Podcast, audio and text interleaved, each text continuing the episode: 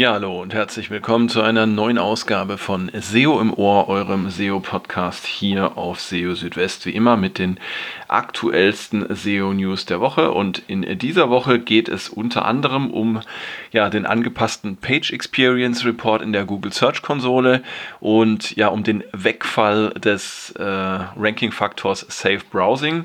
Wobei Wegfall jetzt äh, die Frage ist, ob er überhaupt jemals ein Ranking-Faktor war. Außerdem geht es um die Diskussion zur Frage, sollen News-Websites auch für kommerzielle Suchanfragen in äh, den Suchergebnissen von Google ranken? Dann äh, gibt es einige Gründe dafür, dass Google möglicherweise die Meta-Description einer Seite nicht anzeigt. Ähm, wir erklären, ähm, wie unterschiedliche Werte der Core Web Vitals in verschiedenen Google-Tools zustande kommen und ähm, warum kopierte Bilder der Website mit dem Original in der Suche möglicherweise ja, äh, behilflich sein können. All das in dieser Ausgabe von SEO im Ohr, Folge 161, ja, und äh, wir haben heute den 6. August. Schön, dass ihr dabei seid. Ja, und fangen wir gleich an mit der ersten Meldung. Und zwar hat Google den Page Experience Report in der Google Search Konsole überarbeitet. Der Page Experience Report ist so eine Art äh, zusammenfassende Darstellung ja, aller Kriterien, aller Faktoren, die in die Page Experience reinspielen. Und die Page Experience ist ja seit dem Beginn des Rollouts für das Page Experience Update im Juni ähm, jetzt ein Ranking-Faktor in der mobilen Suche. Das Page Experience Update, das zieht sich jetzt noch hin bis Ende August. Bis dahin werden, wird die Page Experience nach und nach immer wichtiger für die Rankings, wobei man auch sagen muss, selbst am Schluss wird sie ähm, vergleichsweise nur ein äh, relativ geringes Gewicht Gewicht haben, jetzt gerade wenn man äh, sie mit den äh, Inhalten vergleicht. Aber nichtsdestotrotz kann äh, die Page Experience, zu der auch die Core Web Vitals übrigens gehören, dann den Ausschlag darüber geben, ob man ähm, ein oder zwei Plätze äh, höher oder tiefer liegt in äh, der Suche. Und ja, dieser Page Experience Report, der war bisher so ein bisschen missverständlich. Ähm, das hatte verschiedene Gründe. Zum einen äh, war es so, dass ähm, ja die Kennzeichnung für HTTPS, ähm, äh, das ja auch äh, zu dieser Page Experience ähm, hinzuzählt, dass die manchmal fehlerhaft war. Und zwar dann, ähm, wenn es keine Daten zu den Core Web Vitals gab für, ähm, für eine Seite, für eine Website, dann wurde eben auch angezeigt, dass ähm, dass äh, ja, äh, das Fehlen von HTTPS bemängelt wurde. Das wurde jetzt entsprechend behoben. Ähm, viel wichtiger sind aber ähm, an, zwei andere Änderungen und zwar sind sowohl ähm, das Kriterium Safe Browsing als auch die Ad Experience aus dem Page Experience Report rausgefallen die, äh, also Safe Browsing ist ähm, ja ein Schutzmechanismus, den äh, Google anbietet ähm, gegenüber Website-Betreibern und auch den äh, Nutzerinnen und Nutzern der Suche. Wenn äh, Google feststellt, dass eine Website ja aus verschiedenen Gründen äh, unsicher ist, zum Beispiel weil sie gehackt wurde, äh, weil auf der Website ähm, ja merkwürdige ähm, Daten oder Dateien vorhanden sind, dann kann es eben passieren, dass ähm, Nutzer beim äh, Klicken auf ein Suchergebnis, bevor sie auf die Website kommen, einen Warnhinweis ähm, zu sehen bekommen. Und ähm, Safe Browsing ähm, soll auch ja, die Website-Betreiber äh, schützen. Ähm, sie bekommen dann auch einen Hinweis, wenn zum Beispiel ihre Website gehackt wurde. Und dieses Safe Browsing, es wurde zumindest äh, bisher so kommuniziert von Google, ähm, war ein Bestandteil eben der Page Experience und damit auch ähm, ja, Kriterium für die Rankings in der mobilen Suche. Aber ähm, wie Google jetzt schreibt in einem Blogbeitrag, ähm, wird Safe Browsing nicht als Ranking-Faktor verwendet und entfällt daher auch im Report. Ein bisschen unklar äh, in der Formulierung ist, ob das jetzt äh, schon immer so galt, sprich, dass Safe Browsing noch nie ein Ranking-Faktor war oder ob das jetzt erst rausgefallen ist. Jedenfalls ähm, ist es jetzt eben raus und ähm, ja, Google begründet es auch unter anderem damit, dass ähm, äh, Dinge wie ähm, ja, Third-Party-Hacking ähm, ja jetzt nicht äh, im direkten Einflussbereich äh, der Website-Betreiber liegen. Also Safe Browsing kein Ranking-Faktor, Klammer auf, mehr, Klammer zu. Auch die Ad Experience ist rausgefallen aus dem Page Experience Report. Ähm, ja, mit der Ad Experience war das Ganze auch äh, ein bisschen komplizierter und ja, viele haben äh, das auch nicht so ganz verstanden.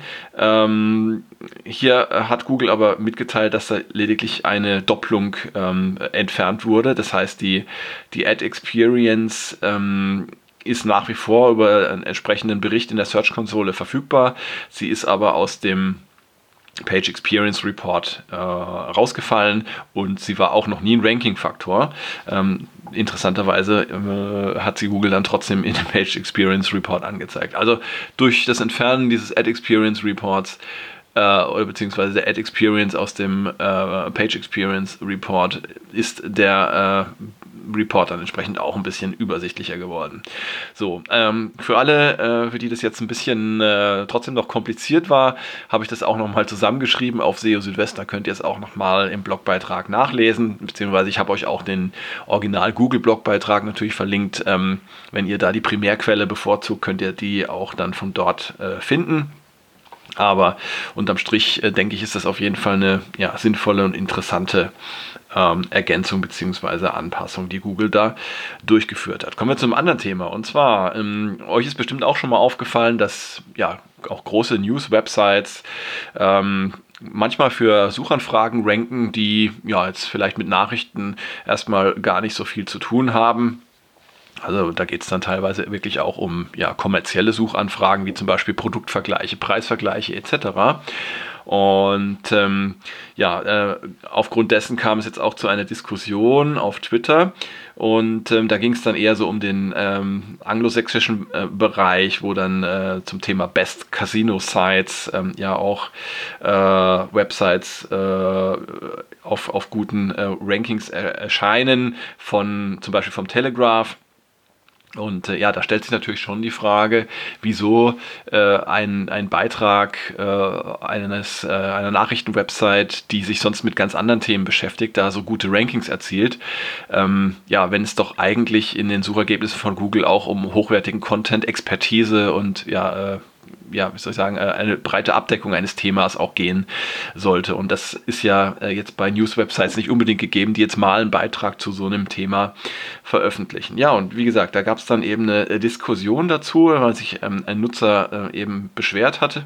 Und John Müller von Google antwortete äh, daraufhin erstmal, ja, jeder könne ja ähm, veröffentlichen, was er oder sie möchte und Affiliate-Sites könnten News veröffentlichen, News-Sites können ähm, Affiliate-Inhalte veröffentlichen. Das müsse nicht bedeuten, dass es äh, gleich super rankt, aber ähm, es ist durchaus möglich und es sei nicht notwendigerweise schlecht. Dazu muss man natürlich sagen, äh, ich behaupte mal, wenn jetzt eine Affiliate-Website News äh, posten würde, dann würden die wahrscheinlich eher nicht so weit vorne in den Rankings erscheinen, ähm, wie jetzt umgekehrt in dem Fall, in dem eine News-Website Affiliate-Inhalte ähm, veröffentlicht. Also das muss man schon mal an der Stelle ganz klarstellen. Und ähm, ja, äh, für mich bleibt das Ganze äh, tatsächlich so ein bisschen äh, fragwürdig. Ähm, ich stelle es aber auch gerne zur Diskussion. Ist sowas in Ordnung? Ich meine, News-Websites profitieren natürlich ganz erheblich von, äh, von ihrer Reputation, von ihrer Popularität und nicht zuletzt auch von ihren äh, Backlinks, die sie halt auch ansammeln über die Zeit. Und ähm, ich denke, es ist auch völlig in Ordnung, wenn News-Websites für Nachrichten gute Rankings erzielen, gerade dann, wenn die News-Websites eben auch vertrauenswürdig sind.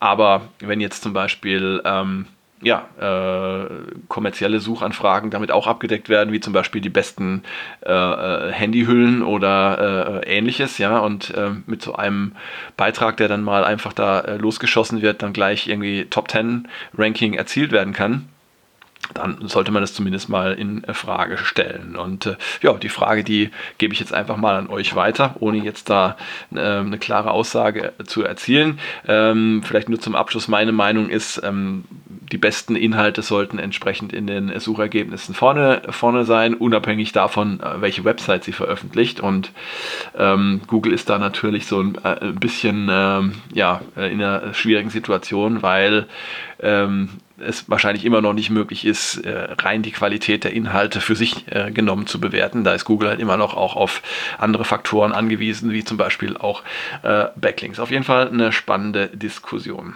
Jetzt kommen wir zu einem ja, Standard-SEO-Thema, was aber immer wieder spannend ist und auch viele von euch interessiert. Und zwar geht es um die Meta-Description Bekannterweise nutzt ja Google die Meta-Description, äh, die auf einer Webseite hinterlegt ist, äh, nicht immer. Ähm, und äh, das hängt von verschiedenen Kriterien ab, zum Beispiel von der jeweiligen Suchanfrage oder auch von dem Endgerät, was genutzt wird, zum Beispiel Smartphone, Tablet oder, oder Notebook. Ähm, es gab mal eine Studie, dass, die gesagt hat, dass Google Meta Descriptions nur in etwa 30% aller Fälle auch tatsächlich verwendet und in anderen Fällen eigene Texte auswählt. Und ähm, ja, es gibt aber Kriterien oder Eigenschaften von Meta-Descriptions, die eben ja äh, dazu führen können, dass Google die Meta-Descriptions tatsächlich dann eher nicht verwendet. Ein Kriterium dabei ist ähm, ja eine gewisse Wiederholungsrate von Meta-Descriptions. Also wenn es jetzt auf einer Website hunderte von Seiten gibt, die die gleiche Meta-Description haben, dann äh, ist die eben nicht so deskriptiv, wie sie sein sollte. Ähm, das hat John Müller erklärt, äh, jetzt gerade äh, in einem aktuellen Fall. Äh, ein weiteres Kriterium ähm, ist Spam in Meta-Descriptions.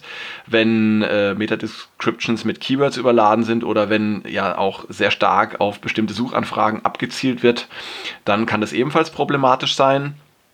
Und das dritte Kriterium sind die Suchanfragen selbst. Denn äh, wenn jetzt zum Beispiel eine Suchanfrage ähm, zumindest zum Teil in einer Meta-Description enthalten ist, dann kann das äh, für die Verwendung der Meta-Description in der Suche tatsächlich äh, von Vorteil sein. Ähm, falls nicht, kann sich Google eben auch dazu entschließen, die Description äh, jeweils selbst zu erstellen. Und äh, der zweite und der dritte Punkt, wenn ihr genau zugehört habt, die widersprechen einander so ein bisschen. Also einmal heißt es, wenn Suchanfragen ja, äh, enthalten sind in der Meta-Description, dann ist es eher ein Grund für einen Ausschluss. Äh, Im dritten äh, Kriterium heißt es dann, ja, die Suchanfrage sollte dann zumindest zum Teil enthalten sein. Ähm, ich glaube, das kommt da einfach auf die, äh, auf die Details an und auf die Art und Weise, wie es implementiert ist. Das heißt, ähm, ja, ähm, Spam in Meta-Descriptions, das heißt Vollpacken mit, mit, mit irgendwelchen Ziel-Keywords ist dann entsprechend eher ein Ausschlusskriterium. Wenn aber jetzt zum Beispiel eine bestimmte Frage, ähm, äh, die häufig gestellt wird, in der Meta-Description ähm, formuliert vorkommt, ich glaube, dann ist es eher ein Vorteil. Ja, also das, kann, das heißt, es kann ähm, schon durchaus äh, lohnen, nochmal die Formulierung von Meta-Descriptions zu überdenken, auch natürlich individuelle Meta-Descriptions für alle wichtigen Seiten anzubieten um dann auch die Chance zu erhöhen, dass die Meta-Description dann auch von äh, Google verwendet wird und im Suchergebnis angezeigt wird. Ähm, kommen wir zu einem ja, Lieblingsthema von mir und zwar die Core Web Vitals. Da gab es in dieser Woche einen interessanten äh, Beitrag ähm, im, äh, ja, in, im äh, Google Forum und zwar der Rick Viscomi. Ähm, da nochmal beschrieben, wie es zu unterschiedlichen Werten für die Core Web Vitals kommen kann in der Search-Konsole in Google Page äh, Speed Insights und in Lighthouse. Und ähm, das äh, Interessante dabei ist, dass da eben verschiedene ähm, Dinge mit hineinspielen. Also einmal die Unterscheidung zwischen Nutzerdaten, also realen Nutzerdaten und, äh, und Labordaten, also vom Tool gemessenen Daten und dann aber auch nochmal die Granularität der Daten. Und das beides spielt da äh, mit rein. Also ähm, fangen wir mal an bei der Google Search Konsole. Ähm, hier werden tatsächlich reale Nutzerdaten äh, von ähnlichen äh, URLs aggregiert, wie zum Beispiel alle Beiträge aus einem Blog und dann wird hier ein Durchschnittswert gebildet. Ähm, dabei können manche Seiten aus äh, einer solchen Gruppe bessere und andere Seiten schlechtere Werte haben und ähm, es wird dann eben nur der Durchschnittswert angezeigt. In Google PageSpeed Insights ähm, kann man ähm, reale Nutzerdaten auch sehen, sowohl auf Ebene einzelner Seiten, die man testet, als auch für eine Website insgesamt. Das wird, Website wird, äh, wird auch immer als Origin bezeichnet. Wenn es für ähm, eine zu testende Seite nicht genügend Nutzerdaten gibt, dann kann zumindest noch ein Gesamtwert für die Website bzw. für den Origin angezeigt werden. Es gibt aber auch Websites, für welche nicht einmal ähm, für die Website insgesamt genügend Nutzerdaten vorliegen. Und ähm, ja, dann kriegt man da entsprechend nichts angezeigt. Das, und es ist leider nicht möglich, ähm, die Angaben aus der Google Search Konsole per PageSpeed Insights zu bestätigen, wenn äh, dort eben Daten auf Gruppenebene fehlen. Ähm, was man noch hat in äh, Google PageSpeed Insights sind Labordaten, die technisch, also vom Tool ermittelt werden. Ähm, diese Daten können, müssen aber nicht den realen Nutzerdaten entsprechen, weil da entsprechend ähm, ja, ähm, Hochrechnungen, Simulationen zur, zur Anwendung kommen. Dann haben wir noch Google Lighthouse. Ähm, die Werte in Google Lighthouse basieren rein auf technischen Messungen, sind also auch Labordaten. Und dabei werden eben auch verschiedene Kriterien, wie zum Beispiel eine bestimmte Netzwerkgeschwindigkeit simuliert. Das kann man in Lighthouse auch einstellen, um verschiedene Situationen, wie zum Beispiel schlechten Handyempfang, äh, zu simulieren. Und äh, die Werte aus Google Lighthouse müssen damit auch äh, nicht den Werten entsprechen, die bei realen Nutzern entstehen. Wie sollte man mit den verschiedenen Messwerten jetzt umgehen? Ähm, dazu hat Google ja schon öfter mal Empfehlungen abgegeben. Und zwar sollten äh, reale Nutzerdaten, wie sie zum Beispiel aus äh, Google Search Konsole kommen, äh, regelmäßig geprüft werden, um zu erkennen, ähm, wie denn die tatsächliche Leistung der Website bei den Nutzerinnen und Nutzern ist. Um die Auswirkungen von Optimierungsmaßnahmen zu testen, äh, kann man aber auch sehr gut auf Laborwerte aus Lighthouse und PageSpeed Insights zurückgreifen. Ja, also das Ganze ist doch relativ kompliziert und Google hat auch äh, ja, angekündigt, da die Dokumentation noch mal ein bisschen ähm, zu überarbeiten. Ja, und kommen wir noch zum letzten Thema und zwar können äh, kopierte Bilder der Website äh, mit dem Original helfen. Also die Frage ist, ob es äh, hilfreich sein kann, wenn äh, ein Originalbild, was auf einer Seite vorhanden ist, kopiert wird und auf anderen Seiten oder Websites verwendet wird. Und äh, dazu hat jetzt ähm, ja, der, der Gary von äh, Google ähm, einen Tipp gegeben auf Reddit und ähm, er hat dazu geschrieben, ja, das sei erstmal schwierig zu beantworten. Ähm, aber in der Kurzfassung sei es so, man könne davon profitieren, ähm, also von dem Kopieren eines Bildes äh, und der Verwendung auf anderen Seiten, wenn ähm, die Landingpage, auf der das Original sich befindet, ähm, als canonical von Google angesehen wird. Ja. Ähm, also Google wählt pro Bild eine Landingpage als canonical aus und ähm, wenn es dann tatsächlich die Seite mit dem Original ist, ähm, die als Canonical ausgewählt wird, wofür es keine Garantie gibt, muss man dazu sagen, dann kann äh, diese Seite tatsächlich ähm, ja, von, äh, von den äh, Kopien der Bilder auf den anderen Landingpages beziehungsweise dann auch von den anderen Landingpages profitieren. Denn ja, die Ranking-Signale der Nicht-Canonical-Seiten, die werden, wie der PageRank zum Beispiel, ähm, die können dann äh, der Canonical-Seite zugeschlagen werden. Ja? Die Beantwortung der Frage ist tatsächlich so schwierig, weil Google Bilder niemals alleine und für sich genommen bewertet sondern ähm, dazu immer die Landingpage verwendet, auf der sich ein Bild befindet. Ähm, so wird zum Beispiel für die Bestimmung der Relevanz eines Bildes ähm, der umgebende Text, äh, Überschriften, Alttext, Dateiname, Bildunterschriften und so weiter verwendet. Und äh, ohne solche um, äh, Kontextinformationen ähm, kann Google ein Bild eben nicht bewerten. Und Google zeigt äh, deshalb auch nur solche Bilder in der Suche an, äh, von denen jeweils die Landingpage indexiert ist. Äh, zwar verwendet Google die Informationen aus den Bilddateien selbst auch, allerdings eben nur um zu, zu erkennen, ob zwei Bilder auch identisch sind. Also Fazit ist, das Kopieren von Bildern hilft der Website mit dem Original tatsächlich nur dann, wenn Google die Landingpage mit dem Original als Canonical auswählt. Äh, nämlich dann kann diese Landingpage von den Ranking-Signalen der Seiten, äh, äh von den Ranking-Signalen der Seiten mit den Kopien äh, profitieren. Ja, also heute hatten wir so ein bisschen ähm, komplexere Themen dabei. Ähm, für alle, äh, für die es jetzt ein bisschen zu schnell ging, ähm, die entsprechenden Beiträge sind aber auch nochmal auf SEO Südwest äh, hinterlegt. Könnt ihr also auch nochmal in Ruhe nachlesen. Wenn ihr Fragen dazu habt, könnt ihr euch auch an mich wenden und äh, wenn es die Zeit erlaubt, würde ich euch dann auch natürlich darauf antworten. Jetzt äh, möchte ich mich erstmal fürs Zuhören bedanken. Schön, dass ihr wieder dabei gewesen seid und ähm, ja, ich wünsche euch äh, eine schöne Woche beziehungsweise ein schönes Wochenende, je nachdem, wann ihr das jetzt gerade hört. Und äh, wie immer an dieser Stelle auch nochmal äh, mein Tipp bzw. meine Bitte, ähm, wenn ihr SEO Südwest gut findet, dann ja, ähm, abonniert es doch gerne auch auf Spotify, gebt es auch gerne ähm, euren Bekannten weiter. Und äh, gebt mir auch Feedback, ähm, wenn ihr äh, Wünsche habt, Themenwünsche oder auch Fragen, dann äh, schickt mir gerne auch äh, eine Nachricht, entweder über Twitter oder an info.seo-südwest.de. Und ja, jetzt wünsche ich euch erstmal äh, alles Gute bis zum nächsten Mal. Würde mich freuen, wenn ihr in einer Woche wieder einschaltet und ähm, ja, in der Zwischenzeit natürlich auch gerne auf SEO Südwest vorbeischauen. Da gibt es für euch täglich die aktuellsten SEO-News. Bis dahin, macht's gut, ciao, ciao, euer Christian.